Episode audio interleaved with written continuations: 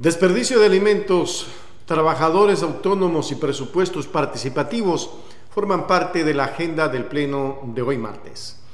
La sesión número 7923 del Pleno de la Asamblea Nacional está convocada para este martes a las 2 de la tarde con el fin de tratar en primer debate tres proyectos de ley orientados a proteger a los trabajadores autónomos, garantizar la aprobación de los presupuestos institucionales de manera participativa y evitar el desperdicio de alimentos.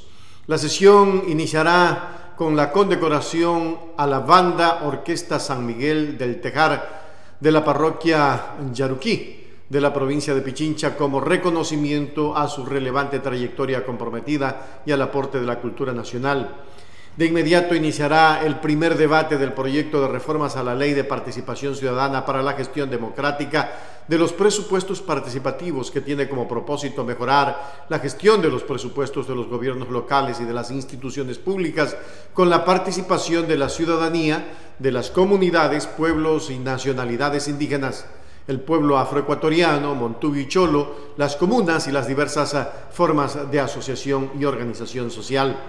También forma parte del orden del día del primer debate del proyecto de reformas a la Ley de Seguridad Agropecuaria. Con ello se busca evitar el desperdicio de alimentos o productos perecibles que son aprendidos en operativos contra el tráfico ilegal o contrabando, los cuales se encuentran en bodegas, que no cuentan con condiciones mínimas que garanticen su adecuada conservación y promover una efectiva coordinación del marco constitucional, legal y reglamentario para evitar el desperdicio de alimentos y coadyuvar a la consecución de la soberanía alimentaria.